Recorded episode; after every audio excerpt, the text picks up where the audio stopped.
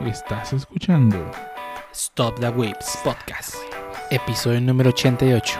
Kazuki Takahashi.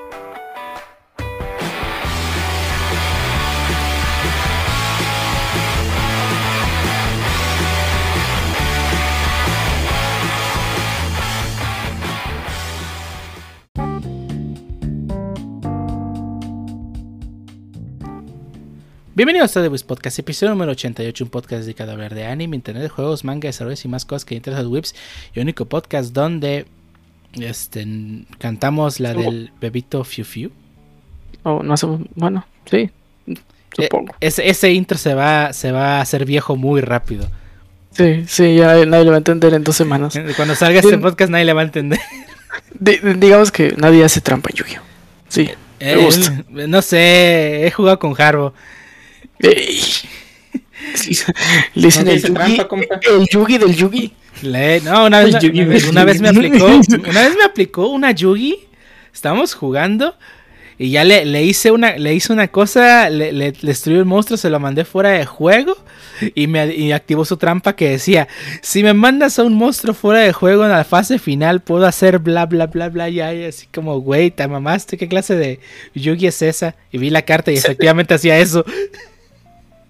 En mi defensa, como tú dices, o sea, la, la la carta fue tan específica, o sea, ha- haz de cuenta que estábamos jugando un match, o sea, a tres juegos, o sea, le gané el primero, él me ganó el segundo, cuando me ganó el segundo me di cuenta de cómo jugaba su deck, y precisamente en mi side deck había exactamente una sola, bueno, había tres, pero dije, nada, es que si meto tres le voy a quitar sinergia a mi deck, voy a quitar, voy a nomás poner una, a ver qué onda. O sea, literalmente fue una carta situacional y era una trampa, sí es cierto. Ahí la metí.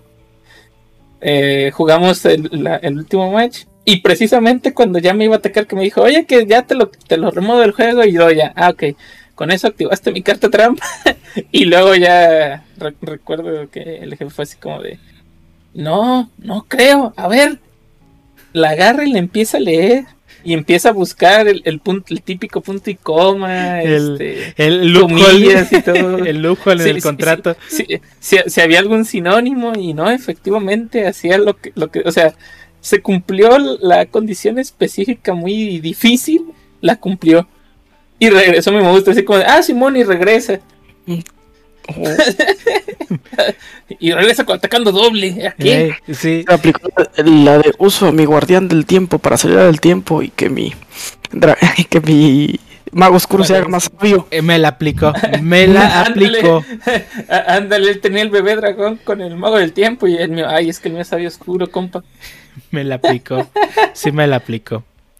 Pero bueno, Ya volví. bienvenido de vuelta. ¿Cómo te encuentras tú, Harbo? Yo, como siempre, de maravilla, pero ¿qué- ¿cómo se encontrará el señor Pancho? Francisco, por favor. Ah, Francisco. Desgraciadamente sigo vivo y sin cartón. Es el peor forma de seguir vivo. Ahorita le mandamos un mago oscuro para que se relaje. Échalo. Niño, Mejor ¿cómo un booster pack Ah. de Pokémon y ya. Tengo varios en mi casa, así que puedes pasar cuando quieras por uno. Uh, de hecho, a ti te tengo que entregar tu tus miques. Excelente, luego nos ponemos de acuerdo. ¿Y tú, mi ninja, cómo te encuentras? Sin cartón y sin PC. Chales. Homero pierde la cabeza. O algo así. Sin cartón y sin pecerda, Homero pierde la cabeza. Queda mejor, ¿no? Ese sí. Me gusta, me gusta. Vale. Pues bueno, esa semana, bueno, no esta semana, este, pues em, ha habido muchas noticias interesantes y otras no tantas y pues digo, coincidió un poco en que ya estaba preparando para el tema de esa semana. O sea, no lo tenía hecho, pero ya había investigado algo respecto al juego de cartas de Yu-Gi-Oh! Porque habíamos tenido una vez un podcast dedicado a los juegos de cartas en general. Pero se me había ocurrido que podía tocar uno específicamente de pues Yu-Gi-Oh, ¿no? Toda su historia, porque el juego de cartas tiene bastante historia. Pero con la noticia de que el pasado 6 de julio eh, eh, falleció el autor del manga del cual nace este juego, este Kazuki Takahashi, pues ahora sí que le di prisa a este documento y pues lo terminé para este podcast, ¿no? Que en esta ocasión vamos a hablar sobre la vida y obra de Takahashi Kazuo, o mejor conocido con su nombre artístico, Kazuki Takahashi, ¿no? Este. Un lamentable su deceso. Y pues bueno, más que nada. Eh, eh, una persona eh, que creó uno de los, de los juegos de cartas más vendidos a nivel mundial. creó una comunidad, o sea, la comunidad de Yu-Gi-Oh es muy grande. A pesar de que aquí en México la comunidad hay de todo, ¿no? O sea, hay gente que es buena onda. Hay gente que hace trampas como el Harbo. Y hay gente que se dedica a robar cartas, ¿no? O sea, como pasen con cualquier hobby aquí en México, bueno, en Latinoamérica en general. Pero al final de cuentas, todos conocemos a, a una persona que jugó Yu-Gi-Oh! y que probablemente nos hicimos amigos de esa persona porque compartíamos ese gusto, ¿no? Así que este podcast va a estar dedicado a su memoria y pues a celebrar su, obra, ¿no? Porque a fin de cuentas, eh, a pesar de que él tiene, tenía casi, ¿qué será? Eh, como 17, 18 años que terminó su obra y que ya no había dibujado nada de Yu-Gi-Oh! fuera de diseños para monstruos y personajes de las nuevas series, pues el impacto que tuvo su obra se sigue, obra se sigue reflejando hoy en día, ¿no? creo que fue la primera que logró sacar al trading card game al mainstream, ¿no?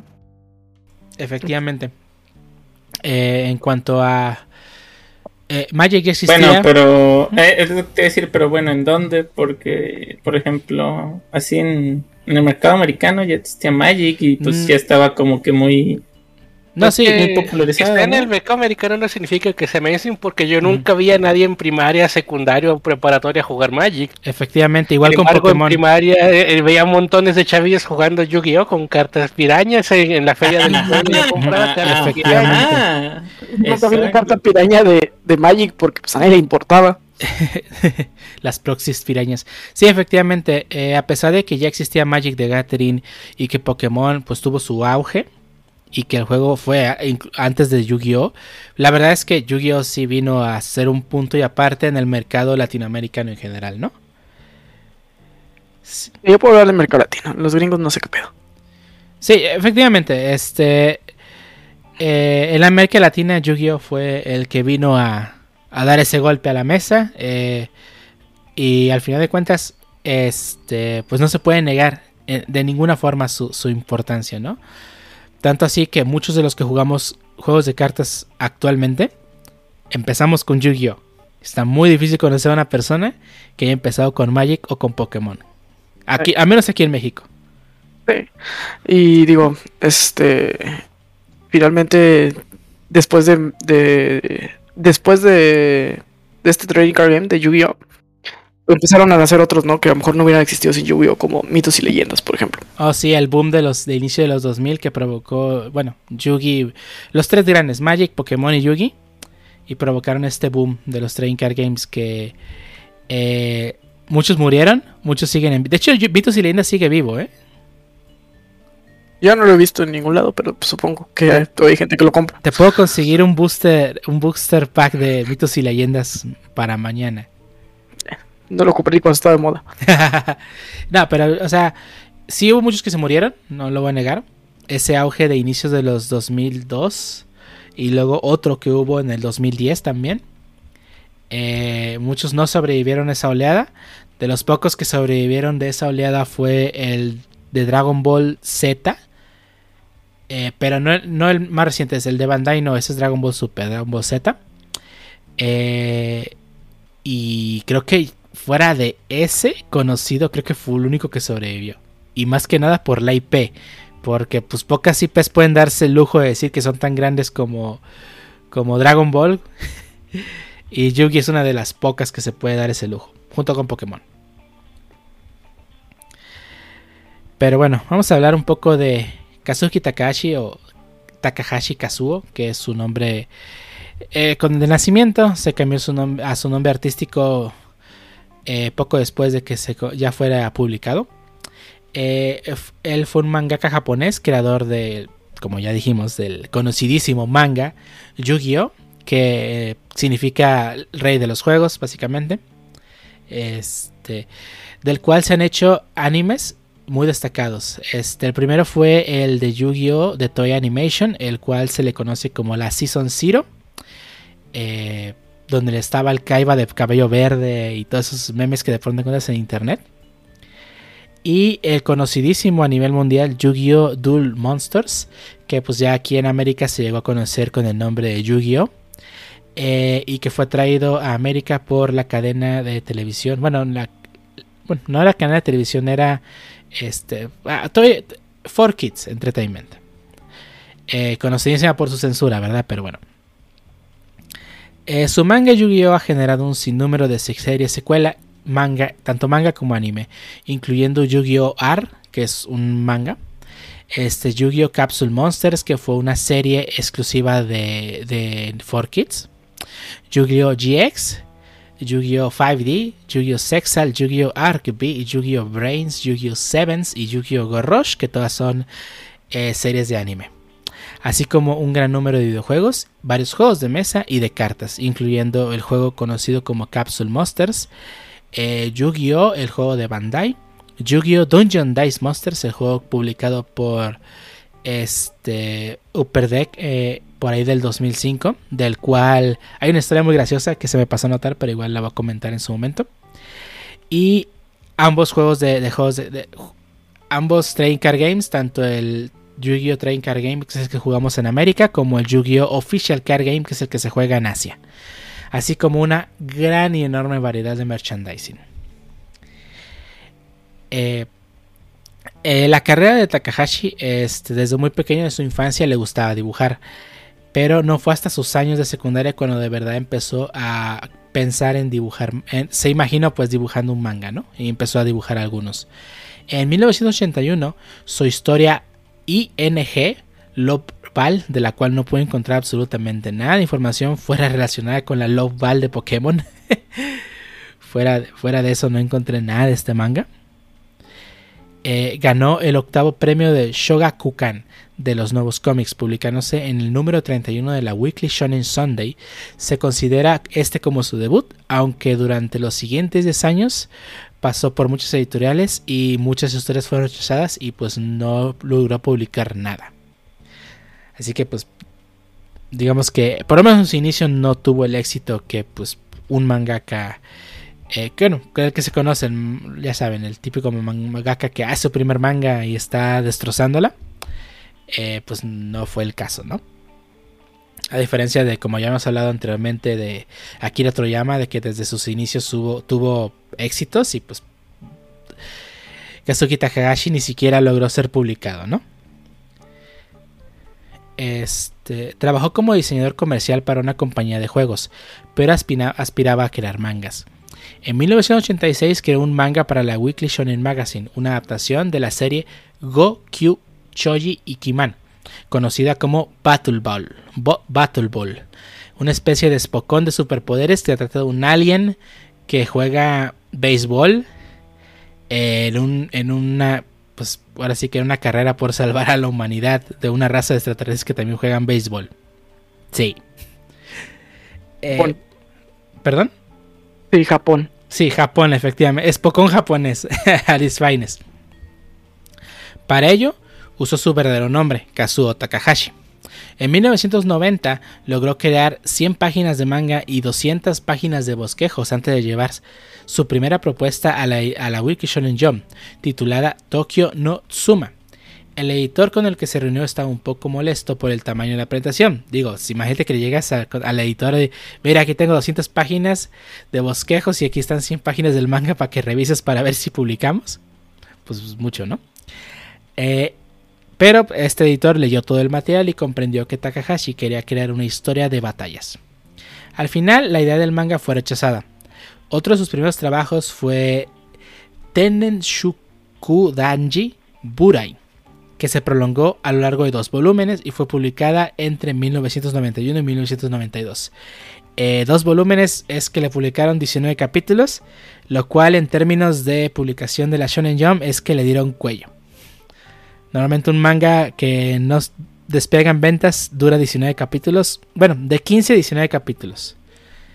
Es, algo muy común que de pronto ves historias que nomás tienen dos tomos. Esa es la razón.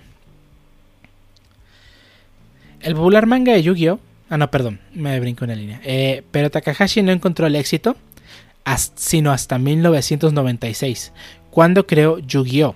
Fue entonces cuando empezó a usar el seudónimo de, Kazuki en lugar de Kazuo, eh, para pasar a ser Kazuki Takahashi. El popular manga de Yu-Gi-Oh! propició la creación del juego de cartas de Yu-Gi-Oh! Juego conocido dentro de la serie, dentro del mundo de la serie, o sea, dentro del manga, como Magic and Wizards, eh, magia y magos o hechiceros, eh, que más tarde sería renombrado a Duel Monsters en la serie de anime. O sea, en el manga se le conoce al juego como Magic and Wizards y en el anime se le conoce como Duel Monsters, ¿no? Sin embargo, nunca se propuso centrar la historia del manga en el juego de cartas que habría creado. El formato original del manga estaba dispuesto en capítulos episódicos, donde se jugaba un juego diferente en cada capítulo. Si, ustedes toman cualquier tomo de los primeros de, Yu-Gi-Oh! van a empezar a ver cómo tiene ese formato de que en un juego juegan piedra, pero tijeras, en el otro juegan un juego de dados, en el otro juegan un juego de ajedrez modificado, etcétera, ¿no? Este, hasta que pues llegó el, infame capítulo 19 donde se jugó por primera vez Magic and Wizards, ¿no? Este.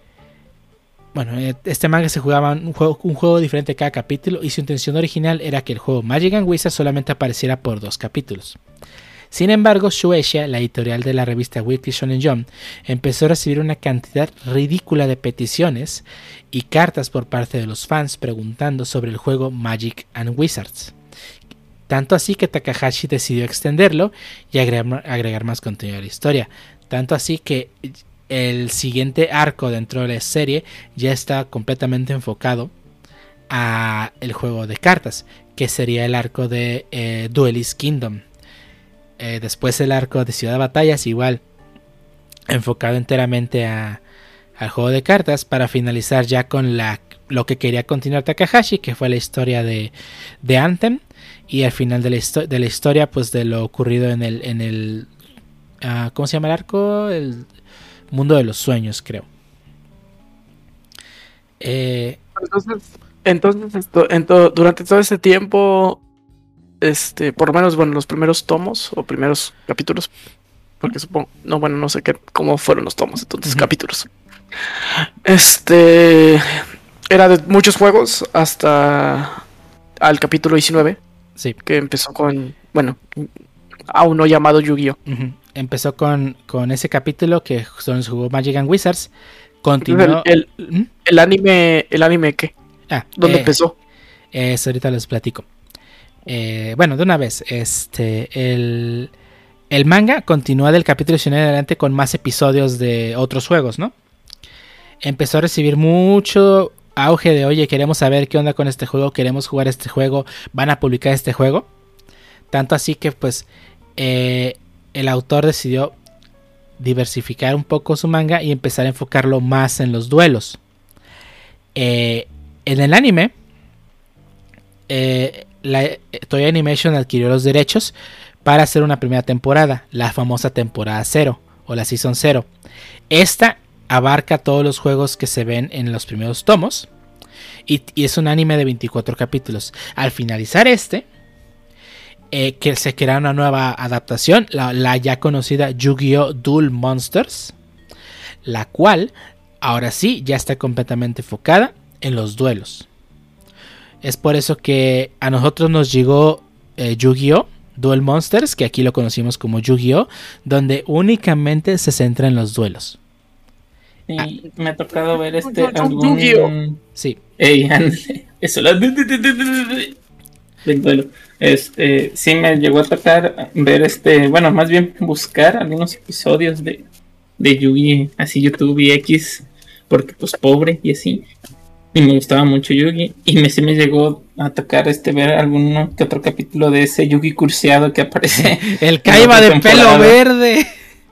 Sí, sí, sí. Entonces sí, sí está, sí está muy diferente a lo que nos llegó. Digo, y lo que nos llegó primero fue por 4Kids y ya después este aunque ya no estaba aunque lo hubieras agarrado sin 4Kids, o sea, no, no era mucha diferencia, vaya.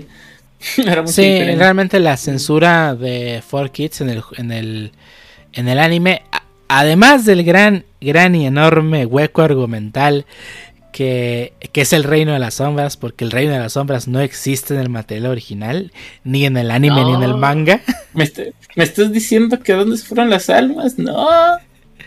y ahorita que recuerdo, en el cartón piraña que me compraban de chiquillo, eh, venían también, aparte de las cartas, venía un, un mini tomo de manga. Mm. Sí recuerdo haber visto que no era el juego de cartas, sino también jugaban así tipo ajedrez, eh, con dados, un montón de cosas y realmente nunca entendía y, pues bueno porque está en japonés y pues aparte ni siquiera era Yu-Gi-Oh pues pensé que era de ah fue un spin-off o algo pero ahora entiendo. Sí de hecho es japonés a tus cinco años te fallaste como huevo. De hecho yo también llegué a tener esos tomitos de manga que venían nada más que el que yo tuve sí abarcaba el reino de los duelistas. Por eso a mí no se me hizo raro era de, otra temporada. Bueno, sí. Era, pues, era, ya el arco donde sí se enfocaban en los duelos con las mm. cartas. Entonces, ¿el anime y el manga se ponen en algún punto al, a la par, o sea, en la historia, o siempre son totalmente diferentes? Eh, el anime se tomó muchas libertades. Por ejemplo, en el manga no existen los hologramas. Al menos en las primeras temporadas. Eh, perdón, en los primeros capítulos del Reino de los Duelistas no existen los hologramas. Este, es algo que implementó la serie que luego eh, el autor implementó en su obra. Eh, en lo que es el arco de, de Duelist Kingdom, que es el primer arco de la serie de anime, es muy similar en ambos formatos. La diferencia radica más que nada en los hologramas y que la historia en el ah, manga se toma muchas libertades para extender la trama, ¿no? Clásico relleno. Algo normal en cualquier adaptación, ¿no? Después, al proseguir en la saga de Ciudad de Batallas, eh, obviamente, eh, y, ah, como iba a alcanzar el anime al manga, como siempre pasa, eh, la serie se toma muchas libertades para extender cosas, mostrar duelos que no salen en, la que en el manga, extender duelos ah, muy diferentes a como son en el manga. tanto, y a mitad de la saga de Ciudad de Batallas es cuando meten el relleno de, de la saga de. Ay, siempre se olvida el nombre de este morrillo. Este. Bueno, eh, una saga en la que los en la que se van a un mundo virtual, ¿no? Esa saga no existe en el material original. En, esa, en, el material original es la ciudad de batalla se empieza y termina y acaba como Yugi ganando el torneo, ¿no? Este, acá metieron esa saga en medio. Después metieron este, dos rellenos post este, Ciudad de Batallas, que fue el relleno de, de, los, de los dragones, del, del, sello de Oricalcos, y el relleno del torneo del Grand Prix. Una vez terminado estos dos rellenos que se hicieron justamente para que el manga siguiera avanzando en la historia, porque el manga terminando la saga Ciudad de Batallas ya sigue el arco final, que es el arco del mundo de los sueños, donde ya revelan la historia del faraón, donde viene todo el, mito de los juegos, de los juegos de cartas, perdón, el mito de los juegos de cartas, donde viene el dragón blanco, donde viene el mago oscuro, qué rival, por la rivalidad de Kaiba y Yugi es tan importante, etcétera, etcétera, etcétera, ¿no? Eh, de, hecho, otro cambio que hicieron en esa parte de la adaptación es que Kaiba no aparece en ningún momento en esa parte de la adaptación. De hecho, Kaiba termina la, saga de Ciudad de Batallas y no vuelve a salir hasta el capítulo final. Cosa que en el anime metieron a Kaiba por, siendo que Kaiba es uno de los personajes, si no es que el personaje que no es el protagonista más popular de todo el anime. Más, que Pegasus. Sí, Kaiba fácil es el personaje más popular. La Play 5 está inspirada en Kaiba. La Play 5 está inspirada en Kaiba. más, más, más que Joy. Ah, Joy tiene más memes. Joy tiene más memes, pero Kaiba es más, más popular. Sí, era, más popular. Bueno, más que, nada, más que nada era el dragón blanco, ¿no? Pero pues el dragón blanco lo tenía Kaiba, entonces pues... Yo hice el del meme del Ricolino. Ey, el Ricolino. Pero es que es que Kaiba es el albañil, no, no puedes este... Y luego está la waifu, que nadie se acuerda. Está, está, bien chafa su waifu. De... ¿Tea? ¿Tea? ¿O Mai? Tea. Las dos. estoy seguro quién está ahí, quién es Mai. Mai es la de pelo amarillo, Tea es la de pelo café. Eh. Y Tea este, no se volvió popular hasta que salió la película de Dark Side of Dimensions, donde ya estuvo el, nuevo, el rediseño. Ah, en el rediseño se ve mejor. Sí. Pero sí. pero sí. Pero bueno, esa es la diferencia entre los dos formatos, ¿no? Eh, sí tienen muchísimas diferencias, muchísimas. Eh, pero bueno, terminando de la publicación de Yu-Gi-Oh! Eh, se empezaron a hacer nuevos proyectos, ¿no? Ya que, este, pues obviamente el juego de cartas estaba vendiendo a lo idiota. Y pues necesitaban más, este, una serie de animes para continuar, ¿no? Fue así como nació el proyecto de Yu-Gi-Oh! GX, el cual este, cada proyecto de Yu-Gi-Oh empieza a contar menos y menos con la mano del creador, ¿no? En este caso de Takahashi, ¿no? De hecho, en Yu-Gi-Oh GX, eh, él dio un poco de la idea de cómo sería y diseñó los personajes. Eh, Takahashi se prometió a sí mismo que Yu-Gi-Oh GX sería la última serie de Yu-Gi-Oh. Bueno, creo que sabemos cómo acabó esto, ¿no? Eh, sin embargo, al final de 2006, a Takahashi se le propuso la idea de Yu-Gi-Oh 5D. Eh, al inicio Takahashi no estaba convencido, pero al final aceptó. Con la condición de que esta sería la última serie de Yu-Gi-Oh! E insisto, aunque todos sabemos cómo acabó esto. Eh, ya que se han hecho otras series como Sexal, Arc B, Brains, Sevens y Yu-Gi-Oh! Gorush, ¿no? Este.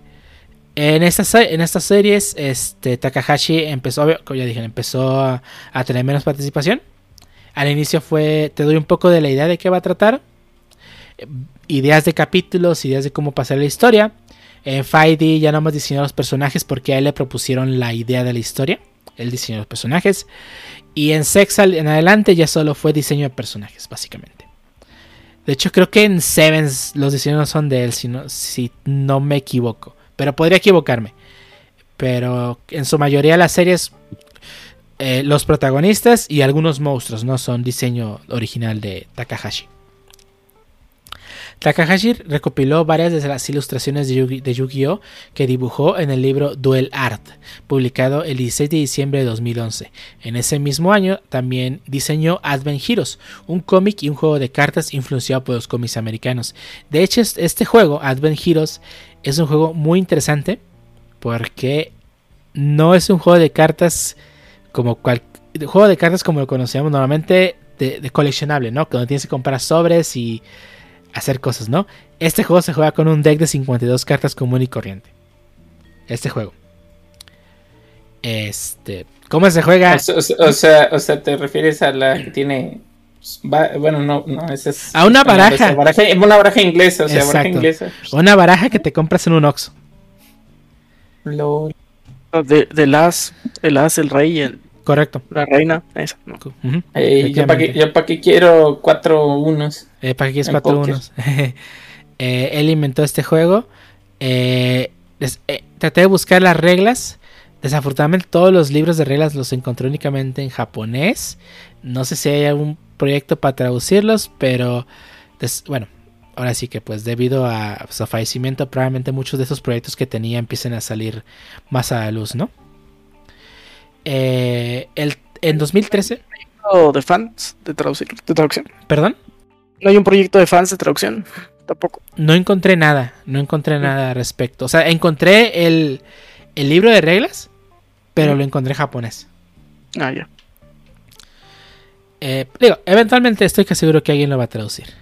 Eh, en 2013 Takahashi publicó otro one shot, este que fue un manga llamado Drump en el número 49 de la Wiki Shonen Jump fue un one shot. Eh, eh, también creo que también está basado en un juego de cartas que también se juega con un mazo de 52 cartas, ¿no?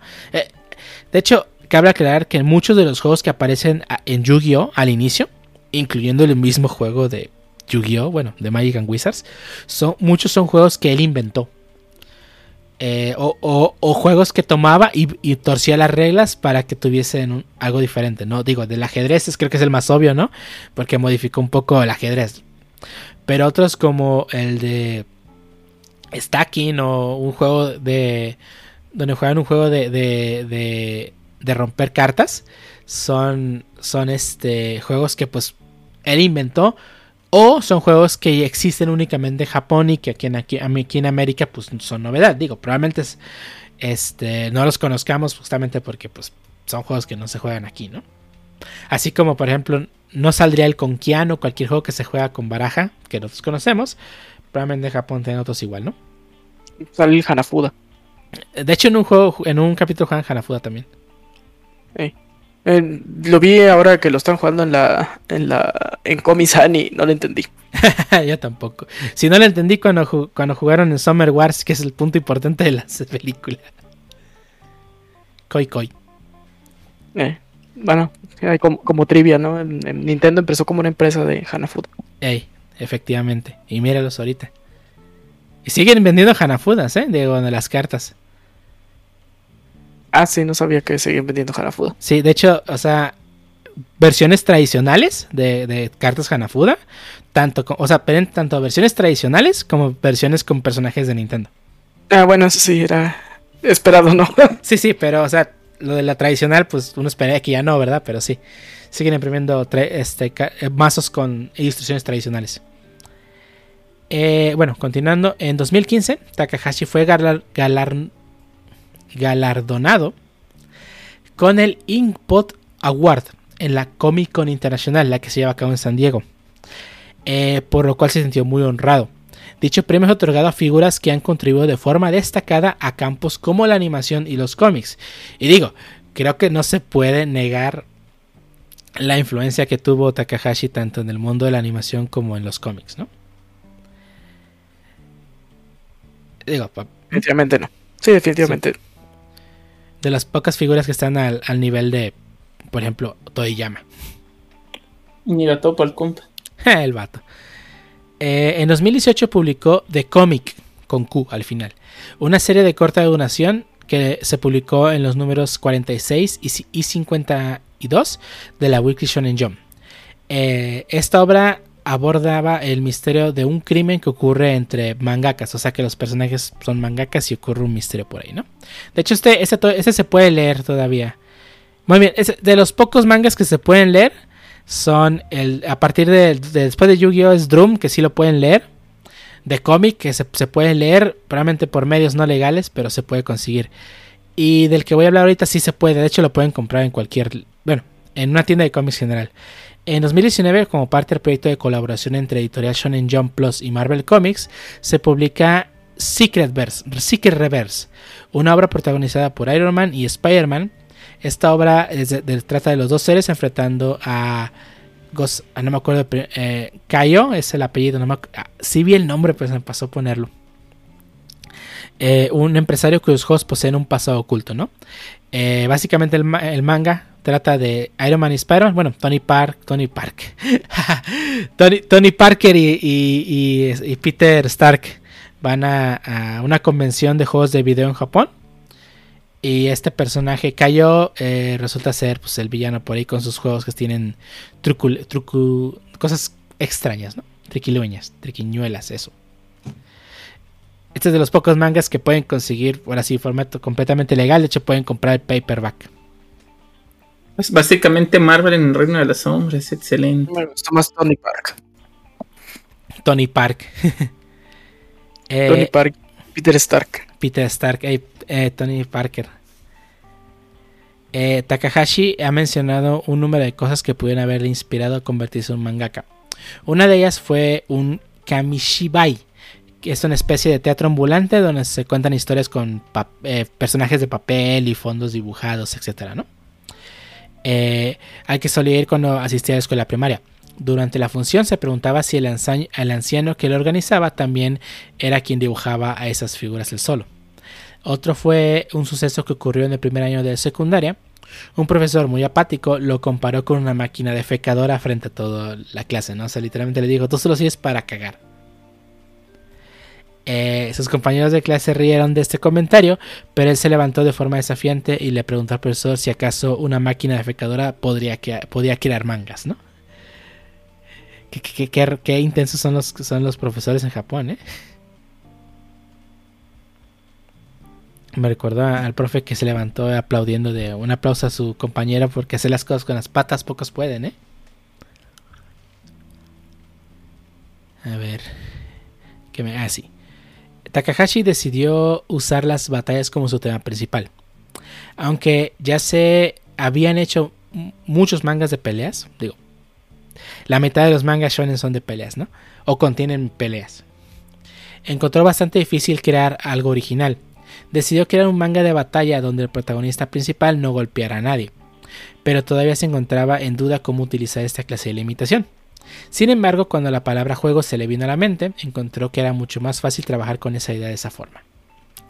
Siempre había estado interesado en los juegos, él afirma que, le obsesionaban cuando era niño y todavía está interesado en ellos como adulto.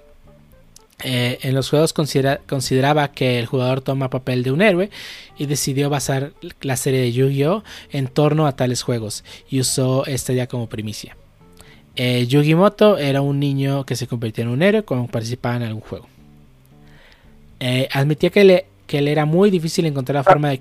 ¿Perdón? El, concepto de Yami Yugi ya existía desde los juegos, los otros, o sea, no, no solo en el Dual Monster. Sí, de hecho el concepto de Yami Yugi siempre existió en el manga. No. Eh, admitía que le era muy difícil encontrar la forma de crear muchos monstruos sónicos. Siempre intentaba adaptar las características del jugador a las criaturas que estaba creando. Por ejemplo, dar a Seto Kaiba cartas crueles que reflejen su personalidad, como el dragón blanco ojos azules. Eh, con la amistad siendo uno de los temas principales de Yu-Gi-Oh! y bueno, de muchos mangas shonen en general, basó los nombres de los personajes protagonistas Yugi y Junouchi, que es el nombre que tiene Joy en Japón, Junoichi, en la palabra Yuyo, la cual significa amistad. Eh, Henshin o transformación, la habilidad de transformarse en algo o alguien más, es algo que Takahashi creía que todos los niños soñaban. Digo, ahí está la transformación de Super Saiyan, ¿no? Eh, consideró que si Yugi se transformaba en Yami Yugi, un astuto e invencible jugador de juegos y tramposo, eh, sería algo atractivo para los niños. El personaje Seto Kaiba está basado parcialmente en un jugador coleccionista de juegos de cartas muy arrogante, del que Takahashi escuchó hablar alguna vez. Eh, bueno, les recuerdo que este, por aquellas épocas Magic ya era un boom de juegos de cartas y probablemente, y digo, Magic se jugaba también en Japón, Sí que probablemente de ahí viene la influencia de un jugador de, Magic que tenía 12 Black Lotus o, no sé. me imagino al vato llegando al juego de, a la tienda de cartas comprando el, quinto Black Loto y rompiéndolo para que nadie lo use contra él. eh, que me quedé así. Antes de escribir la línea comercial de Shadi, que es este personaje que tiene la llave del milenio, eh, Takahashi fue a Egipto para recolectar información, ¿no? Que a pesar de que mucho del lore de Yugi está basado en Egipto, eh, tanto los artículos de Milenio como el, origen del faraón de Yami Yugi, eh, Takahashi no visitó Egipto, ah, sino hasta que comenzó la saga de donde sale este personaje Shadi, ¿no? Cosa poco curiosa, uno esperaría que hubiese visitado eh, el lugar donde está inspirada muy gran parte de su obra, ¿no? Pero bueno. O que al menos tuviera el conocimiento, ¿no? De haber investigado antes de ah, no, sí, sí. ¿no? Probablemente investigó en libros. ¿En qué? Libros. ¿En qué? En libros. Esa, esa página dónde está? Eh, Wikipedia. Eh, no existía Wikipedia en esa época. Eh, en mi encarta no aparece eso. Takahashi se encontraba enfermo al momento de escribir el arco argumental del mundo de los recuerdos, que es la última saga, el de los recuerdos del faraón. Y, y, y, sí lo creo, estaba medio fumado ese arco, pero. pero que eh. se quedé. No manches, sí, sí me acuerdo que yo, sí dije, ay, ah, ah", digo, sí se me hizo muy chido, pero dije, este compa sí se aventó unos buenos. de hecho sí. Está medio, está, medio fumado el, eh. el, arco ese. Eh, bueno, estuvo enfermo, terminó hospitalizado tuvo que luchar para cumplir con las fechas de entrega porque a pesar de que estaba enfermo no lo dejaban no entregar su manga al parecer. Ah, la vida mangaka es así. Sí, de hecho, sí es, es... O sea, hay muchas historias de ese tipo de que eh, estaba en, cama dibujando porque estaba enfermo. Ya, por fortuna, bueno, eh, por decir por fortuna es muy gacho, ¿no? Siendo que varios este, autores de manga eh, pues han, parecido, ¿no? Este, a, a, mitad de su trabajo. Este, pero pues últimamente ya hay muchos, muchos editores ya empiezan a darse cuenta que no es la mejor forma de, sacar el manga. Y pues ya es muy común este, ver que autores se toman tiempo, ¿no? Digo, ahí está el famosísimo este, caso de Hunter x Hunter. Eh, Togashi, el autor de Hunter x Hunter. Pues esos, son- esos son hiatus, güey. Es, eh, bueno, eh, él es el caso más extremo. O sea, hay muchos casos. El de él es el más extremo, donde de plano se toma años y años para terminar un, para hacer cosas. Pero a- también a Kentaro Miura, él sacaba eh, cuatro capítulos este, cada, cada temporada. O sea, salían cuatro capítulos en primavera, cuatro en verano, cuatro en otoño. Y creo que en invierno sacaba y así se la llevaba, ¿no? El tema de, de, de mangaka sigue siendo muy de autor, ¿no? O sea, el, el autor se encarga de pues, absolutamente de todo. Sí. Este. Tienen. Obviamente tienen este ayudantes. O sea, no. O sea, el achichincle de. Ya terminé de dibujar a Goku, pinta el cabello de negro. Eh, siempre los han Pero- tenido. Es un sistema como el del cómic gringo, ¿no? Que a lo mejor el dibujante es Romita Jr., ¿no? O Alex Ross. O... Sí. Y la historia es de. No sé, Stan Lee, digo, ya se murió, pero. pero no se me ocurrió otro ahorita. Este, o este, el de eh, Dark Knight, ¿cómo se, se me olvidó el nombre? El loco Frank. Ah, sí. o la, la historia es de Frank Miller, o- pero Dios lo dibuja, eh, no sé, este, Alex Ross o Romita Jr. Este, digo, no es ese sistema tan... No.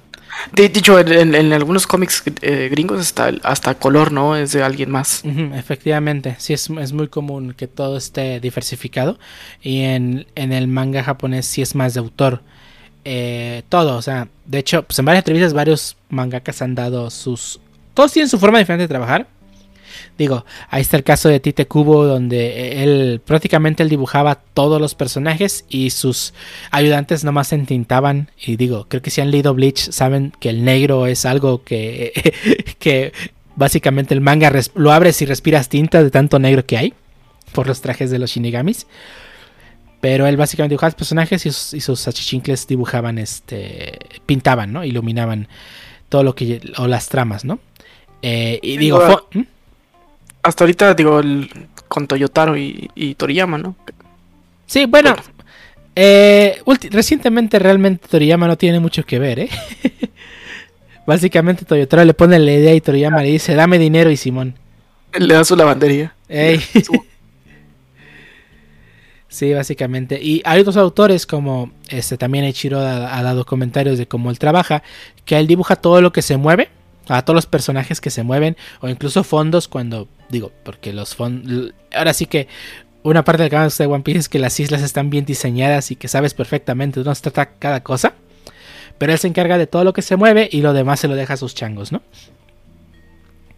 Este, otros como como, ay, ¿cómo se llama el autor de Gans? Eh, Hiroya Oku. Él totalmente digital.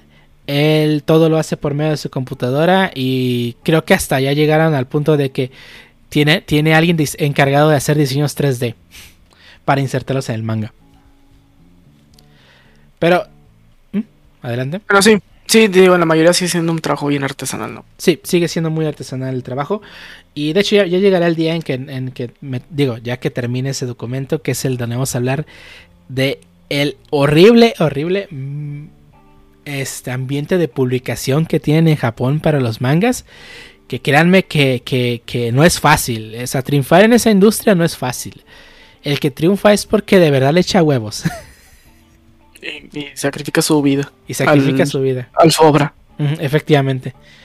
Es, sí, o sea, muchos autores, su vida es su obra. O sea, muy pocos tienen el lujo de tener un éxito que no les costó mucho trabajo y que hoy viven de ello. O sea, Rumiko Takahashi tiene muchos éxitos. Eh, la autor, ay, ¿cómo se llama la de la de Sailor Moon? Siempre se olvida su nombre. Ella realmente no dibujó mucho, mucho Sailor Moon. Sailor Moon es muy cortito el manga. Pero el anime pues, eh, hizo lo que es Sailor Moon y pues se puede vivir cómodamente. Y mantener a su esposo. Eh, Sí, el esposo de, eh, eh, de, de la autora de, de- de Sailor Moon es este el de, el de Hunter x Hunter, Togashi. Por eso, por eso puede huevonear tanto. Bueno, sí, sí, si tu esposa escribió Sailor Moon, puedes hacer lo que quieras en tu vida, güey. Literalmente su esposa lo mantiene. Eh, pero bueno. Este, bueno, como decía, él se encontraba hospitalizado eh, en, en la última saga. Eh, como resultado de ello, de mala gana tuvo que recortar la historia de Seto, el sacerdote Seto y Kisara. Eh, algo de, lo que se arrepintió, ya que explicará más profundamente la relación de Seto Kaiba y el dragón blanco ojos azules. De hecho, esto fue un poco más expandido en, en el material animado, donde muchas de las cosas que se quedan en el tintero en el manga, pues este, Takahashi tuvo la oportunidad de compartirlas con el staff para que pues integraran un poco más y enriquecieran la historia del, de estos dos personajes en la versión animada. También bromeó sobre que el diseño de Zork Necrofades, sí, ese personaje que tiene un, un, pene en forma de, dragón, eh, fue creado en ese momento. En, por, gracias a los, dice él que gracias al aturdimiento causado por los sedantes mientras estaba internado. Busquen una foto de Zork y, y no me dejarán mentir. Básicamente un buen viaje. Sí, sí. Dio para Zork. Sí, sí. Zork fue un personaje que pues este, digamos que creo que no ha sido el mejor diseño que ha tenido el autor, pero creo que se entiende. No, pues imagínate, se ha dado un buen rato y, todo, y todavía con eso, pues. Ahí. ¿Cómo no? No, y, y Ah, bueno, sí, más aparte, no, no, recordaba un pequeño detalle, pero sí. ¿Pequeño? Sí, no estaba. ¿Eh? Oye, un pequeño. momento, eso parece un. Efectivamente. Efectivamente, eh. sí. un dragón negro de ojos rojos, así es. Ancina es, eso sale en la animación. Para los que no vieron todo Yu-Gi-Oh! Bueno, eh, en, la, en, la de for, en la de 4Kids sí estaba. Ah, tiene razón, en la 4Kids está censurado, tiene razón. Sí. Eh, le, meten, le meten censura como en Hentai, güey, lo más, o le ponen cuadritos. no, no, no, o sea, va, va, varias partes, o sea, sí salía el dragón, pero no salía lo demás. O salía el demás cuerpo, pero no salía el dragón. Básicamente. Se, se les pasó una imagen de cómo se ve en la versión animada de Forky. Ah, bueno, sí, hay, hay, hay, un pedazo que lo refactorizan y queda todo feo. Uh -huh. sí, el, sí, sí, sí, sí. Pero bueno, Takahashi acreditaba sus expectativas al ver Massinger Z y Devil Mal durante su infancia para la inspiración de la película Yu-Gi-Oh! vs. GX, película que nunca se realizó, pero cuyas ideas y elementos fueron utilizados para el final de la serie Yu-Gi-Oh! GX, que es el episodio 179 y titulado Adiós Jaden, una graduación llorosa, y el episodio 180 llamado El verdadero duelo de graduación, Jaden vs. el rey de los juegos. Además del crossover de la tercera película de Yu-Gi-Oh! llamado Yu-Gi-Oh! Bonds Beyond Time, conmemorando que fue, salió por conmemoración del décimo aniversario de la versión animada. Eh, todos recordamos el episodio final de GX, donde al final se queda en. se corta y no se nos muestra el final de, del duelo. Pero todos sabemos que Yugi le puso una chinga a Jaden. Pues obviamente, Dios, no, no puede ser de otra manera. No puede ser de otra forma. Todos sabemos y que luego, Jaden perdió. Y luego fíjate que, que además la, la, película del crossover del uh, Bonds Beyond Time sí oh, me sí. gustó. Ah, sí está muy buena. sí está buena la película, sorpresivamente. Y, y de hecho, sí. las películas de Yu-Gi-Oh! O sea, fuera de la de la pirámide de la luz, que realmente no está buena. Sí, eh, eh, digo, digo lo, lo, mejor de esa película fue que cuando comprabas tu boleto te dan una cartita. Ey, sí. Eso fue lo mejor. Eh, lo pero mejor. Once Beyond Time y la siguiente que es Dark Side of, Dim Dark Side of Dimensions, que es, ah, es, una película muy buena. Este, pues sí, sí, sí, eran buenas películas, independientemente de que tratara de gente jugando cartitas, la película de las dos, Bonds Beyond Time y Dark Side of Dimensions son muy buenas, tanto en animación mm. como en historia. Mm. Sí, la de Bonds Beyond Time a mí me gustó. Y, y cosa curiosa, porque no recuerdo si luego me mencionan un poco de, de, la película, no me acuerdo si, si en la serie de Yu-Gi-Oh 5D creo que lo mencionan un poquito. Ah, no, Entonces, lo sí. mencionan en la versión animada. De, perdón, obviamente, versión, sí. obviamente, en la versión animada. En la versión de, de americana. Uh -huh. sí, sí, en la versión japonesa no hacen mención de lo que, se, de, los, de lo que pasó en la película. Sí, pero nomás está una, men una mención de que hay. ¿Cuándo fue? Creo que es de la segunda temporada cuando salen los Airbounds. Creo que ahí es cuando hacen una referencia Sí. a la película de Ah, es, es una referencia a la película, pero te digo, eso solamente está en la, en la versión del doblaje americano. Sí, pues, sí. Pero bueno. Eh, Takahashi que personalmente creó entre muchos monstruos que ya había creado en su serie original. eh, dise- nuevos diseños para el mago oscuro que son los que se ven eh, tanto en, en Dark Side of Dimensions como en los, las cartas más recientes tanto del mago oscuro como de la maga oscura o bueno Dark Magister Girl Ah, los monstruos Elemental Hero también fueron diseño original de Takahashi así como el personaje, los monstruos de Young Synchron, el Stardust Dragon y el Red Demon's Dragon, que aquí en, en América lo conocemos como el Red Demon, Red Archif- Archifian Dragon. Y el número 39, Utopía, también fueron diseños originales de Takahashi, así como los, el diseño de los personajes de todos los protagonistas de todas las series, que son Yugimoto, Yamiyugi, Jaden Yuki, Yusei Fudo, Yuma Tsukumo, eh, Astral y Yuya Sas- Saka- Sakaki, ¿no? Todos esos personajes fueron totalmente diseñados por Takahashi, así como muchos de los personajes eh, importantes de cada una de las series, ¿no? Eh, digo que, que- que- que creo que fuera de los protagonistas, creo que lo único que me acuerdo es de Astral, que es el rival de Jaden, y ya. Pero bueno, esa es toda su obra, o sea, como pueden ver, abarca mucho, no, o eh, su obra original Yu-Gi-Oh terminó hace muchos años de publicación. Pero pues no fue. eh, hoy en día pues sigue habiendo series basadas en, en sus personajes, ¿no? Hasta la fecha. Eh, además de trabajar en el manga, eh, a Takahashi le gustaba jugar varios tipos de juegos, como el shogi, el mahjong y juegos de cartas y de mesa en general.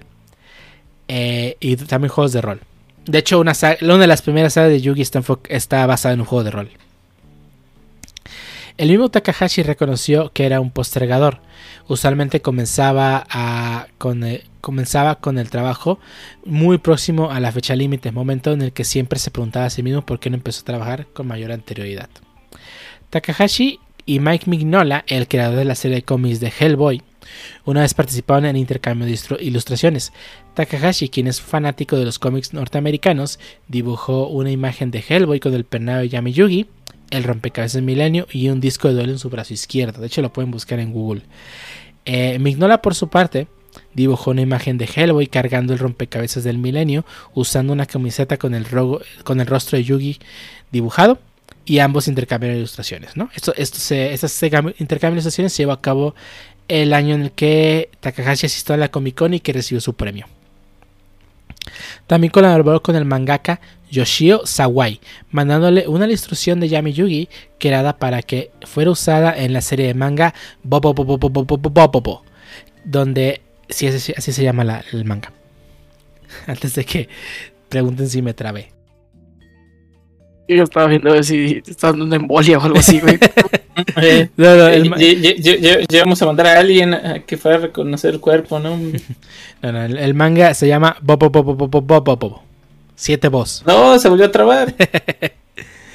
Eh, en esta imagen se aparece eh, Bobo Bobo es un personaje es el Bobo Bobo Bobo Bobo Bobo es un manga básicamente de comedia disparatada donde pues Desde su nombre parece. sí desde el nombre donde el protagonista eh, utiliza una parodia de- del- del conocido Fist of the North Star perdón que no es el el puño de la estrella del norte, que como su nombre lo indica, del- basado en el manga del puño de la estrella del norte. Él usa el puño de el, de el vello, vello de la nariz. Eh, Fist of the, of the Nose Hair se llama. El ataque. Y Es, este, es de, es de esos mangas. es de esos mangas, exactamente. Eh, y el protagonista puede hacer cosas ridículas, eh, pues, como cualquier manga de comedia. Y también puede invocar personajes destapándose su afro. Y salen personajes. Y en uno de esos personajes sale Yugi invocando a- al mago oscuro. En este caso, Takahashi creó la imagen de Yugi y, el autor de Bobo Bobo Bobo decidió insertarlo en el manga, ¿no? De hecho, pueden buscar ese panel, tal cual. Eh, Como contrapropuesta, Takahashi decidió incluir el pañuelo de Nu, que es otro gag muy conocido del, manga, donde un personaje este, saca un pañuelo con el, con el, no es un kanji, es un, es un, la sílaba de Nu en el pañuelo, ¿no? Y en el último arco del manga sale, un, sale creo que, creo que, no creo si, si, hay, ¿cómo se llama? Honda, el, otro, el otro que no es Joy. Tristan. Bueno, sí, bueno, bueno, sí, pero lo que te voy a decir es que yo lo conozco con su otro nombre. Sí, sí, Tristan Taylor. Es que, bueno, es que tengo los nombres en japonés aquí a la mano. Es Hiroto Honda, él en japonés. Este, donde sale con el pañuelo, ¿no? Eh, también él fue conocido de el autor Josh Morikawa, el cual, chales, ya van dos compas que se le mueren, ¿eh? O sea, se le murió este Kentaro Miura y ahora se le murió Takahashi. Se le están muriendo sus amigos. Güey, no. Oye, ya, güey. autor de la longeva serie de Box Hajime no Ippo. Eh, ya que ambos son muy fanáticos de Mahjong. De hecho, pues en algunos capítulos del manga sale, salen varios personajes jugando Mahjong, ¿no? Eh, no, les diré cuáles porque la serie tiene muchos capítulos, así que en más de uno, más de uno salen jugando Mahjong y boxeando. Eh, bueno, pero vamos a pasar ahora sí a hablar a, la parte más importante, más bien el legado más grande que nos dejó Takahashi, que fue el juego de cartas, ¿no? En septiembre de 1998, cuando se publicaba la primera adaptación, perdón, se publicaba la primera adaptación a cartas de la franquicia. Ojo, la primera. Dicha adaptación fue publicada por Bandai y solo tuvo tres expansiones y varias cartas proporcionales y 43 cartas llamadas Bandai Sildas que son únicamente stickers.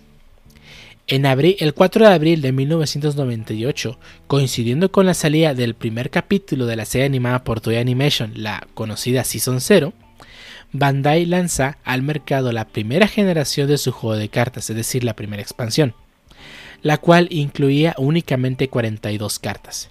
Ese mismo día, además publicó tres cartas promocionales, las cuales fueron Mirror Force, Source of the Revealing Light y The Gate Guardian.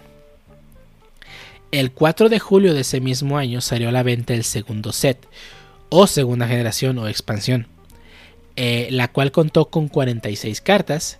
Y el 10 de octubre de ese mismo año tenemos la salida del tercer set, del juego de cartas, cuya salida coincide con la finalización de la transmisión de la serie de Toei, la mencionada Season 0. Esa tercera generación incluyó un total de 30 cartas, además de que ese mismo día Bandai liberó el segundo set promocional, que incluyó cartas como Wicked Chains y la carta que no se ha vuelto a imprimir jamás, eh, Blue Eyes White Dragon Three Body Connection. Que es básicamente un, dragón pegado. O sea, tres dragones blancos de ojos azules pegados, pero no fusionados. Pegados. Mm. no me lo imagino. Búscalo. sí, literalmente sí, pero no, me lo imagino. Digo, sí lo voy a encontrar, pero está curioso. De hecho, sí, la película de Toei, este, la película, la única película que sacó de la Season 0, sale este dragón. Pero nunca se ha impreso otra carta de este dragón. Ya. Eh, ahora, el 20 de enero de 1999, Bandai sacó al mercado el último set dedicado a Yu-Gi-Oh! En este caso no eran cartas en sí. El Bandai Sildas, Sildas perdón, era una colección de 43 stickers del tamaño de una carta normal, pero eran stickers. Este producto, este fue el último producto de Yu-Gi-Oh! producido por Bandai ya que por la misma época, Fuck Konami, recuerden decir Fuck Konami obtuvo los derechos de exclusividad de la marca. Konami ya había producido cartas de Yu-Gi-Oh para los juegos que salieron en 1998, Es decir, el juego de Yu-Gi-Oh! Monster Capsule Breed and Battle para PlayStation y Yu-Gi-Oh! Duel Monsters para Game Boy, ambos desarrollados por la misma Konami. Antes de siquiera tener los derechos completos de los juegos sobre el juego de cartas, aunque esas cartas que salieron en dichos juegos, conocidas como Collectors, Collectors Cards realmente no fueron parte del TCG o OCG que desarrolló Konami. ¿no? Son cartas que no se puede jugar en ningún torneo. Son cartas de, colección. Son cartas que actualmente valen mucho dinero. Como cualquier pedazo de cartón que se imprimió en los noventas. Así que pues eh, Konami se quedó completamente con los derechos del juego Yu-Gi-Oh! Eh, las cartas publicadas eh, las cartas publicadas por Bandai son en su mayoría cartas de monstruo, provenientes de tanto del anime como del manga de Toei. Eh, perdón, tanto del anime, de tanto del manga de Takahashi como el anime de Toei. Sí, eso. También existen varias cartas mágicas de trampa y de equipo, así como las cartas de personaje, las cuales no existen actualmente en el TCG ni en el OCG, pero sí existen en el, en el formato de Speed Tools. Eh, como curiosidad, todas las cartas de monstruo poseían un fondo amarillo que más tarde sería exactamente el mismo que se reutilizaría para la adaptación de Konami. Eh, las reglas del juego de Bandai difieren mucho, mucho. Tanto del OCG como el TCG como las reglas establecidas dentro del manga anime. Pero a pesar de todos los cambios y variaciones de reglas que tuvo a lo largo del... Perdón. Que a pesar de que el mismo juego dentro de tanto el anime como el manga, a lo largo de toda su, publicación, tuvo muchas diferencias de reglas, ¿no? Ya se la saben, ¿no? Alicia puede invocar monstruos sin importar el nivel. Luego metieron la invocación de sacrificio. Eh, eh, eh, lo de los campos que afectaba, que si era de noche, que si era de día, todo ese bullshit que se inventaron. O sea, sí, el juego dentro del, del manga no fue consistente. Las reglas no fueron consistentes hasta la saga de Ciudad Batallas. Eh, algo siempre estuvo bien claro en cualquiera de los dos formatos. El ganador del duelo era el primer jugador en reducir los puntos de vida del oponente a cero. Cosa que... El duelo es, Yugi ya. ¿Perdón? Yo pensé que la regla era que el ganador del juego siempre era Yugi ya. Ah, bueno, esa es otra regla añadida. Pero tiene que ganarle bajando los puntos a cero.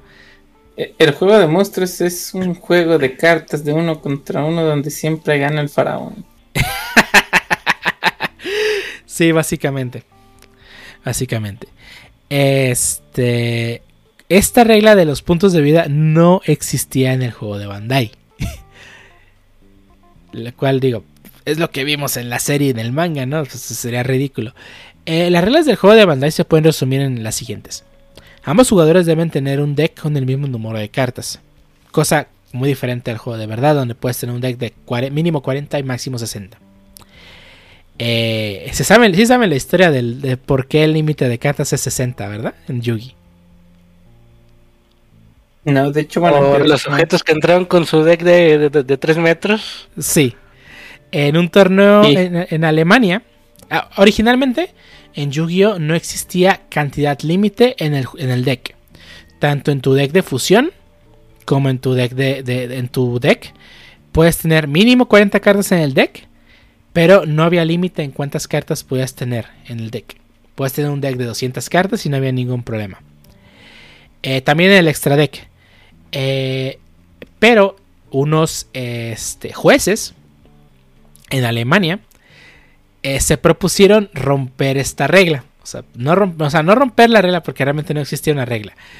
Pero más bien decidieron apoyarse en este loophole, para presentarse en un torneo con un deck de 2222 cartas. El deck era de, como, como, dijo Francisco, un deck de 3 metros de largo. No, no era 3 metros de largo, era como metro y medio, pero aún así el cual requería un complejo sistema hecho con una caja de cartón y unos palos para lograrlo poner sobre la mesa y poder ayudar a barajearlo, porque eran 2222 cartas. Eh, se presentaba al torneo como cualquier torneo oficial de Yugi, tienes que presentar una lista con las cartas que contiene tu mazo, lo cual hicieron. Era una lista de casi 17 páginas. Y jugaron su primera ronda. De hecho, el plan de esos jugadores era, era salirse del torneo, ya fuese después de la segunda ronda. Cosa que al final no lograron, siendo que los jueces decidieron descalificarlos en la primera ronda porque sus juegos iban a tomar mucho tiempo porque tenían que barajear, ¿no? Y de hecho, deliberadamente estos personajes eh, en su deck tenían muchas cartas que buscaban cartas en la baraja, lo cual quiere decir que tenían que estar barajeando el deck todo el tiempo. Lo cual con un, con un deck de, de, de 2222 cartas pues era ridículo. Pueden buscar la imagen en Google. De hecho, aquí Francisco nos la acaba de pasar en el chat. Este.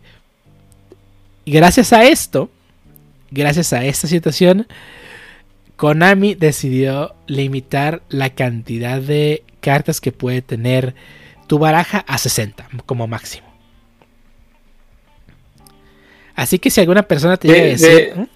De, hecho, viene con un librito que siempre cuando compras tu, tu nuevo deck, viene con una leyenda que dice: el juego de el juego de el trading card game Yu-Gi-Oh es muy divertido ya que hay una gran variedad de cartas y puedes usar eh, crear tu deck de 40 a 60 cartas pero lo divertido es que nadie tiene un deck similar al tuyo bullshit bueno, en aquel, en, aquel tiempo no decía de límite 60 y, y, estos tipos se lo tomaron muy en serio de que ningún deck iba a ser igual, ¿eh?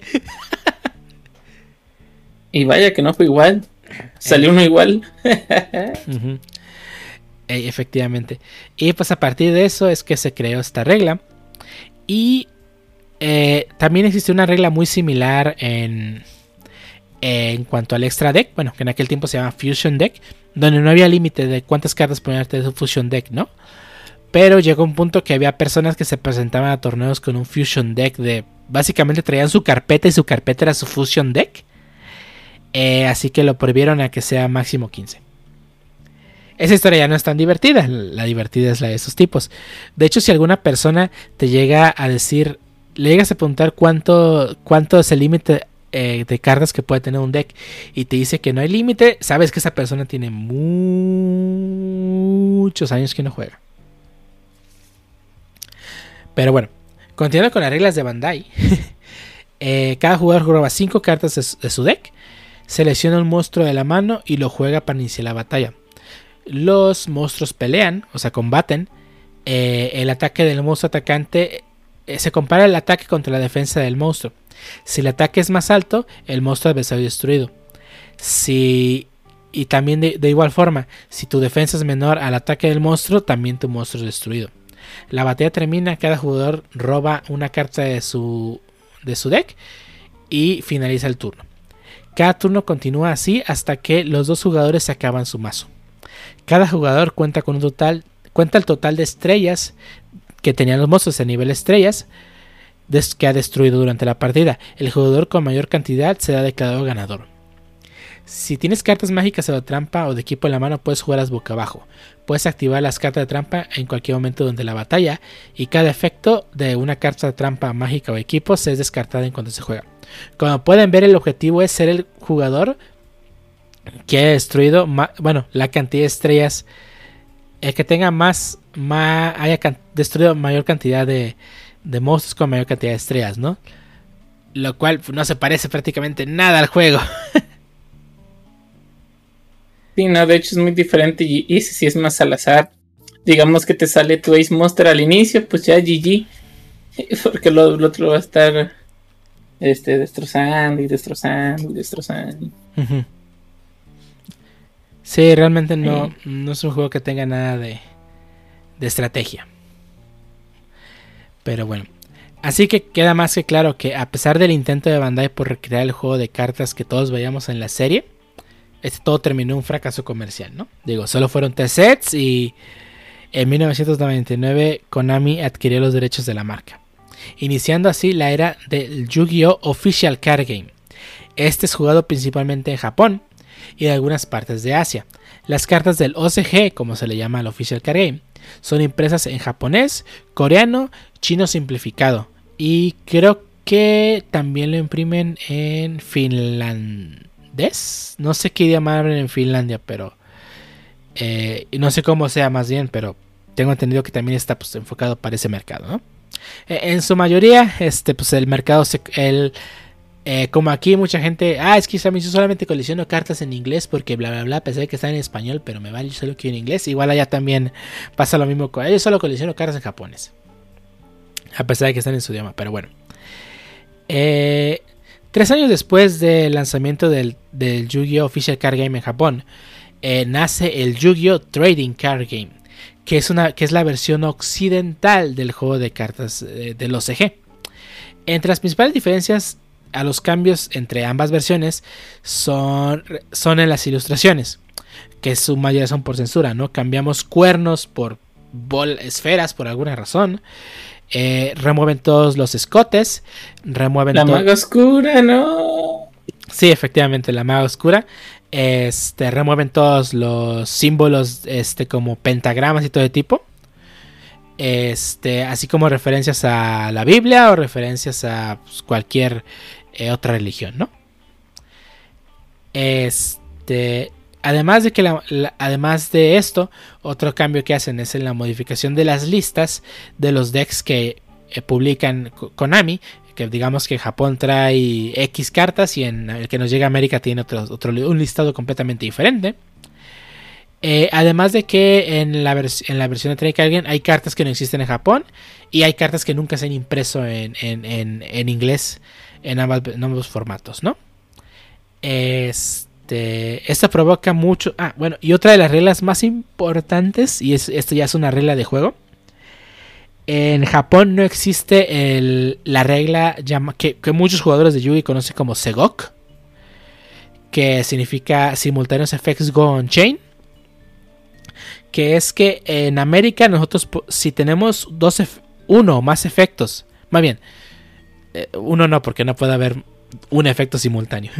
si hay dos o más efectos que, que cuyo trigger ocurre al mismo tiempo, el jugador con prioridad tiene derecho a, ordenarlos en la cadena en el orden que él quiera. Cosa que en Japón no existe. En Japón, si dos o más efectos ocurren al mismo tiempo, el jugador en, eh, en, con la prioridad ah, no, los, no los puede ordenar, todos se ejecutan al mismo tiempo. Lo cual puede provocar unos unos este, corner case bien cabroncísimos. Que solamente la gente que es bien clavada en Yu-Gi-Oh! te va a lograr. Eh, los va a lograr comprender a la de ya, ¿no? Eh, no se me ocurrió ningún ejemplo fuera el de Pole Position y todo el mundo conoce el, bug, que literalmente el bug que ocurre dentro del juego de cartas que, que provoca Pole Position. Pero en resumen, eh, pole Position es una carta que provoca que el monstruo con ataque más fuerte en el campo no se vea afectado por efectos de cartas. Pero siendo que hay muchas cartas que modifican el ataque, provoca que ciertas cartas, ciertos monstruos con cierta cantidad de ataque y cierta cantidad de, de bufos que hay en el campo, provocan un bucle infinito. Esto literalmente es un bug dentro del juego de cartas, tanto así que existe una regla escritas de todos los, todas las situaciones en las que no puedes hacer algo. Es en serio, hay, una lista de si está esta carta en el campo, esta otra carta en el campo, esta carta en el campo, tú no puedes y te ponen la lista de cosas que no puedes hacer. Sí. Yo creo que es un juego con muchos bugs. Aunque, aunque yo sé que mucha gente. A mí me gusta, pero es un juego con muchos bugs. O sea, para evitar el bug, no lo hagas, compa. Básicamente, es como, imagínate, es como si te toparas un bug eh, eh, en alguna aplicación, lo reportas y te dijeran, pues no lo haga, compa. Y de compa, ya sabemos, no lo haga. No un issue. Como, One fix. no un issue. ya, ya, me voy. El fix es un tooltip en el botón de no lo apriete, compa. básicamente, básicamente. Sí, sí, sí, es un juego con muchos bugs, pero eh, aún así lo amamos. Eh, pero bueno. En resumen, existen diferentes eh, diferencias en ambas, en ambas versiones. Uno, y uno se preguntará, oye, pero para el World Championship, ¿cómo le hacen? Porque a fin de cuentas es el campeonato mundial, ¿no? Para el World Championship eh, se usan las del TCG, del Trading Card Game, de la versión, bueno, internacional. Se usan las reglas de la versión internacional con un pool de cartas que es de con el pool de cartas de car- que están únicamente disponibles en varios idiomas. Así que si por ejemplo, si hay una carta que está disponible en Japón, pero en América no, no esas no participan, así como cartas que son exclusivas de América y que no existen en japonés, tampoco, tampoco también están prohibidas en los campeonatos mundiales. Pero bueno, el TCG eh, o sea, Trading es jugado todo el mundo, principalmente en América, Europa y Australia, ya que pues, en Asia juegan el OCG. El TCG de, Yu-Gi-Oh fue publicado en 2002 aquí en, América por la empresa llamada Upper Deck Entertainment y Konami. Upper Deck adquirió los derechos de la mercancía del TCG en, en el año 2000 por una cantidad de 75 millones de dólares. Que a inflación es una cantidad ridícula de dinero. Eh, el acuerdo entre Upper Deck Entertainment y Konami fue terminado debido a que este expiraría en 2010. Konami demandó a Upper Deck en el 2010, eh, perdón, en el 2008, permi- permitiendo así que este tomara el control de todos los aspectos del TCG, incluyendo ventas, soporte, organización de torneos y, las ventas del juego, así como la distribución. Y a partir de 2008, Konami, perdón, Te faltó el pinche en Konami. ah, el fuck Konami. Eh, a partir de Perdón, 2000 no sé por qué lo traduje en español, pero sí. Eso. A partir de 2008, Konami, Fox Konami tiene el control total de la, mer- de la marca en todo el mundo. La historia de la demanda entre Konami y Upper Deck se puede, dar para otro podcast completo porque hay, hay cosas que aún hoy en día no sabemos que no sabemos qué onda. O sea, la O sea, no demanda existe. De quién, de quién es o qué? No, sí sabemos, es, es de, es de Fox Konami. Eso es, está claro. Pero hace cuenta que cuando Konami empezó a decir, es que ya te acabó tu contrato, este... Upper Deck seguía imprimiendo cosas y la última expansión de Upper Deck oficialmente este no es el último producto que sacó al mercado Upper Deck. Así que las cartas de este último produ- producto técnicamente no son originales, o sea, oficiales. Porque a, a- a partir de cierta fecha, todas las cartas impresas por Upper Deck se consideran cartas pirata porque ya no tiene la licencia. O sea, a pesar de que el producto es exactamente igual al que se imprimió antes de esa fecha. Exactamente igual. Tiene los mismos estándares de calidad. Tiene el- es el mismo tipo de cartón, el mismo tipo de sobres. O sea, todo, las reglas, traducción, todo es perfectamente igual a un sobre que se imprimió un día antes de la del fecha de corte. Esas cartas son consideradas piratas, ya que no tienen la licencia. Pero tú las ves y son O sea, o sea, uno se espera una carta pirata como una carta pues de mala calidad, ¿no? O sea, por lo menos así lo reaccionamos los que jugamos Train Card Games, una carta pirata como una carta que no tiene la misma calidad. Ahí está el test del vending de, de Pokémon, ¿no? Donde puedes doblar la carta original y nunca se va a marcar. En cambio, una carta pirata, en cuanto le doblas poquito, se marca. Y no brilla. Y, eh, bueno, eh, y no brilla. En su mayoría. No, Eh, ya- ay, ya- al contrario, brilla todo. brilla todo. El brillo no es de la calidad esperada. Eh, brillan, pero sí hay cartas chafas que brillan, pero brillan chafa, ¿no? Brilla Es que culero. brilla absolutamente todo el front del frente de la carta cuando es- debería ser selectivo el brillo. Pero, o sea, te digo, está muy curioso esto, siendo que, pues, o sea, o sea, tú puedes llegar a comprar cartas. De hecho, no te creas, no que puedes llegar a comprar. De hecho, son muy caras esas cartas, ¿eh? Las cartas de esta época. Porque a pesar de todo, o sea, a pesar de que el producto es, se ve y parece 100% real, el producto no tiene licencia. Así que técnicamente es un producto pirata. Pero no parece un producto pirata. Eh, y además, en ese set es el único set donde, don- la única impresión que hay de. Ay, se me olvida el, el nombre de este. De, de un Elemental Hero, eh, pero no recuerdo el nombre. Pero hay un Elemental Hero que solamente existe en esa expansión y nunca más se ha vuelto a imprimir. Así que conseguir la versión secret de ese, de ese, de ese, de ese Elemental Hero, específicamente de ese set que se considera, de, ese, de ese, set que, de Upper Dead que se considera pirata, es, cuesta una cantidad. Eh, el mercado se evalúa muy bien. Es un caso muy, muy curioso, ¿no? Haciendo que. sí, es, un, un, set de cartas que. O sea, tiene. No, o sea, podría pasar como un set oficial, pero es por términos de la ley se considera un producto pirata. Pero bueno, les digo, es ese tema de... No, nomás les conté así como la superficie de todo el tema de Upper Deck y Konami, ¿eh? Oh, no. Oh, sí. Eh, bueno, las reglas del juego consisten, de, ya hablando del TCG, consisten en, para quien no las conozca, cosa que dudo mucho, eh, como ya dijo el Harbo, es un juego de uno, de, dos o más jugadores donde siempre gana el faraón. Eh, no, este es un juego de dos o más personas llamadas duelistas que se enfrentan en un duelo de monstruos. En este cada jugador cuenta con un determinado número de cartas de diferentes clases, cartas de monstruos, mágicas y trampas. Cada una tiene características y efectos diferentes. Algunas pocas tienen efectos, se permite un máximo de 3 copias de la misma carta por jugador, exceptuando las cartas que estén en la ban list. Eh, que, se, que se usan durante un duelo con el fin de defenderse y derrotar al adversario. Cada jugador cuenta con 8000 life points y quien se queda, eh, quien llegue primero a cero es el perdedor y el otro es el ganador.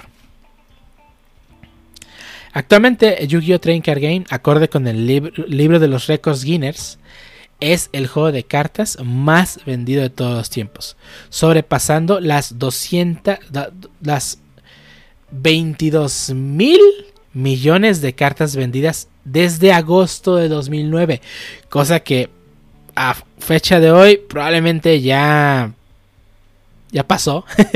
Ese número está más ridículo. Eh, no sé si Pokémon le vaya a ganar en algún momento porque hace poco publicó The Pokémon Company la cantidad de cartas que ha, que ha impreso durante el pasado año y es una cantidad también bastante ridícula. ¿eh? Pero bueno, eh, siendo así que es así, perdón, el juego de cartas eh, Yu-Gi-Oh! Tracker Gate también se ha sido consumado como uno de los tres grandes de la industria de los juegos de cartas puesto que comparte, junto con Pokémon, Train Card Game y Magic the Gathering. Estos tres son considerados los juegos de cartas más grandes del mundo.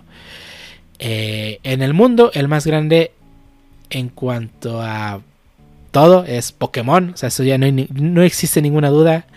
Eh, a nivel mundial, Pokémon es el juego de cartas más vendido. Le sigue muy de cerca Magic the Gathering. Y en tercer lugar Yu-Gi-Oh! Pero en Latinoamérica, Yu-Gi-Oh! es rey. No existe ni una sola ciudad, o sea, capital, en, por lo menos en México, que no, tiene una, que no tenga una tienda de, cartas que venda Yu-Gi. Es muy difícil conocer a una persona que no, no, no que no haya, jugado, sino que, que, que no conozca Yugi. Puede no conocer Magic, puede no saber que existe un juego de cartas de Pokémon, pero sí que es seguro que conoce a Yugi. ¿Cómo no?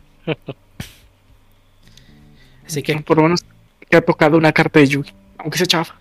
Aunque se chafa, efectivamente. Muchas personas no han tocado, no han tocado cartas de Yugi. Es, es muy raro. Así que pues, o sea, su estatus como uno de los tres grandes no se ha podido quitar. Y a pesar de, o sea, sí, en el libro de Records Guinness él está como el juego de cartas más vendido. Eh, creo que Pokémon puede llegar a, sobre todo por los últimos acontecimientos que ha habido, bueno, no recientemente, sino desde hace dos años, donde mucha gente empezó a mirar las cartas de Pokémon no como un objeto de, de para jugar, sino para coleccionar y vender y pues digamos que esto provocó toda una serie de, de, pues, no sé si malas decisiones o buenas decisiones, pero eh, que ya no, recuerdo a inicios del, del, año, bueno, finales del 2020, inicios del 2021, donde era muy difícil conseguir cartas de Pokémon.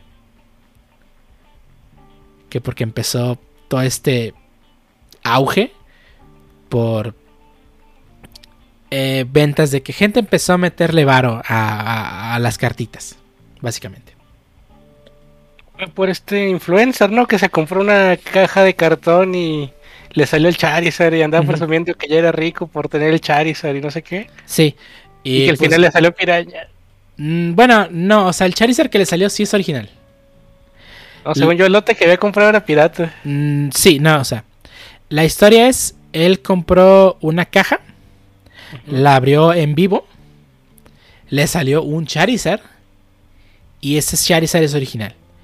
Después de eso empezó a comprar más cajas y hasta que llegó que compró un case completo sellado de fábrica de Pokémon, el cual resultó ser pirata. Oh, ya. Eso fue lo que pasó. O sea, lo que es el, Eh, lo que es el, lo que es el Charizard y, y toda esa historia de, de- de- de la caja, eso, eso sí, es original. El, el case es el que resultó ser pirata. De hecho, había cartas de G.I. Joe dentro de los sobres de Pokémon. What? Sí. Este. eh, le vendieron la caja por 3.5 millones de dólares y, pues, obviamente. ya sabemos cómo acaba esto, ¿no? No es la única, no es el único caso. Hay otro caso también muy conocido de del juego de, de- ay, no me acuerdo, un, un- otro canal de YouTube que quiso hacer la misma hazaña que este, este personaje, que es abrir las cartas en vivo en un, en un directo. Eh, y también igual, ¿no? O sea, en lugar de, pues, como, ya ves, ¿cuántos canales de YouTube no conoces donde abren sobres de la más reciente expansión o lo que sea, ¿no? Eh, Eso se querían ir a lo grande y pues querían imitar exactamente lo mismo que este güey. Comprando un case de, de la primera expansión. El Sha- la Shadowless, la famosísima Shadowless, ¿no? mm. Que es la, la- la versión de, de la primera expansión que no tiene, donde las cartas no tienen sombra. Donde no tienen... El, el cuadrito donde está el Pokémon tiene sombra normalmente en esa expansión, pero el, el más codiciado es el que no tiene sombra. Este... Compraron este, este, esta caja por 320, 375 mil dólares. Y salió... Madre. No era pirata, era reseal. Abrían los Mm. sobres y había cartas de la expansión que salió ayer. Dale. Qué la onda. No, a mí me alegra. A mí me Bueno, alegra que estas cosas. Sí, porque, porque se deprecia el cartón. Para, para espantar a, la- a los que nomás vienen a escalpear el contenido. Exactamente. Eh, desafortunadamente sí le duele a la industria. Pero a los que compramos cartitas para jugar, pues, pues, pues, no, a mí no me importa. Las cartitas son para jugar, no para. No para, este, no sé. Ponerlas en un PSA bullshit.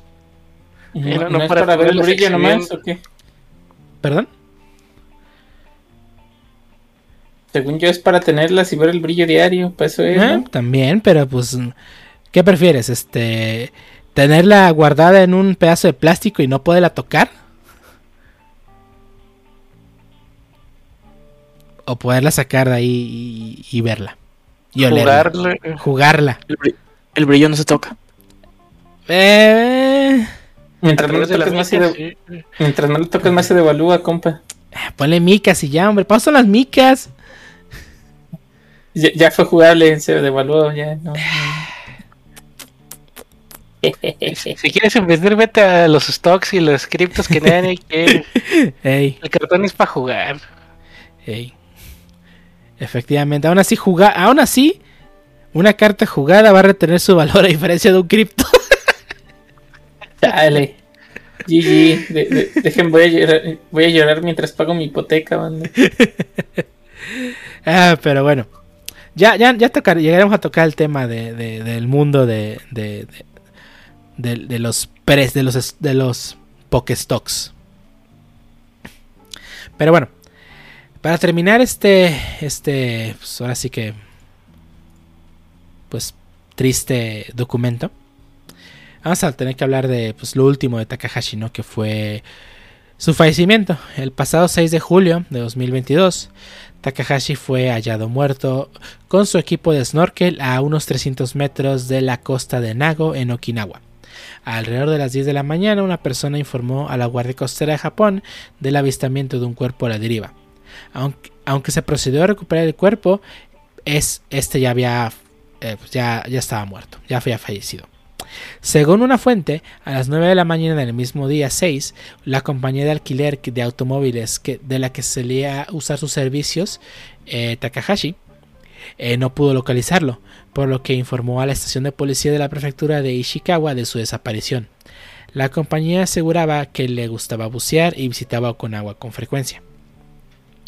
La Guardia Costera de Japón encontró el automóvil en un camino agrícola cerca del pueblo de Onna, a unos 12 kilómetros del lugar del hallazgo del cuerpo.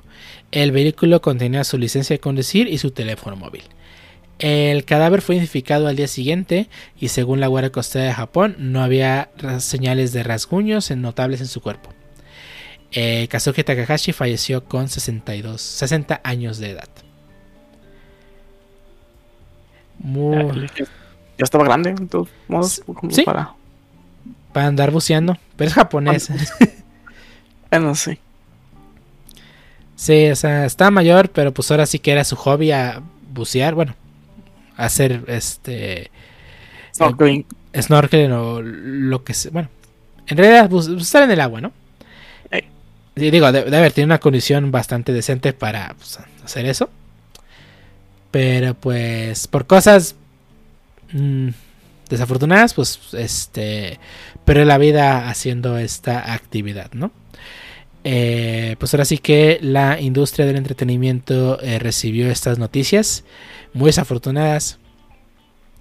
Y muchas personas, eh, muchos personajes mangakas, muchos este, pues personas conocidas del medio de, Yu-Gi-Oh, pues presentaron sus condolencias, este, muchos, muchas personas que sigo pues, que se dedican al Yu-Gi, pues obviamente sí fue pues, una pérdida, eh, que pues a pesar de todo, a pesar de que realmente, aunque no hayas leído la obra de él, pues si juegas Yugi o conociste personas jugando este juego, pues a fin de cuentas tuvo una influencia, ¿no?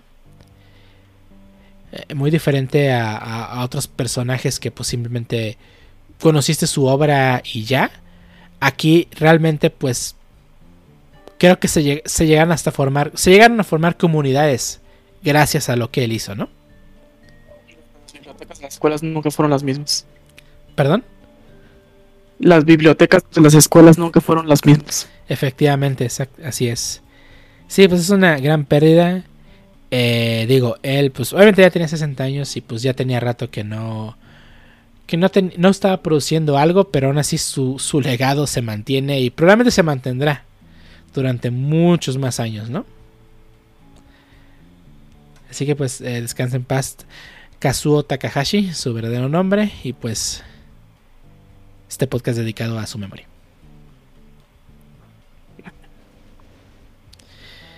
Pero bueno, este, ¿algo más que le gusten agregar acerca de Yu-Gi-Oh? Y que 5D fue la mejor versión animada de todas. Seguida de Brains. Mm, mm, sí, s- 5D fue una saga muy, muy buena. No lo voy a negar. Aunque a mí me sigue gustando más la original. Sobre todo el manga. En caso no, digo, la original siempre va a ser la, la original para que. Y cuando tienes ese tipo de, digamos, de. La éxito, original siempre la- va a ser la original, Harbo 2022. Bueno, bueno, sí, sí, bueno, la, la primera, perdón, siempre, o sea, cuando tienes ese tipo Siempre, de la primera pues la- siempre será la primera. Oh, da- dale cara. Este, nunca la vas a destronar, pues, pero digamos, si no estuviera la, prim- la primera temporada o el, o el primero, que obviamente no seguirían los demás, pero creo que 5D es- está por ahí, por ahí. Me gusta más que GX. Y sobre todo, sí, Brains creo que vol- volvió a regresar un poco este aire a Yugi, Arc V y Setzal estuvieron para mí, en mi gusto estuvieron feitos, por no decir feote. Pero bueno, ¿algo más que agregar? Ah, ya nomás quería deshogar. En paz descanse. Y vámonos. Y vamos, bueno, con las palabras terminamos este episodio del podcast. Y pues vámonos. Este se lavan las manos y eso que hace la gente decente. Bañarse. Al tiro con la quita ola. Ahí viene. Ahí viene, ahí viene, cuidado. Se cuidan. ¿Qué? Bye.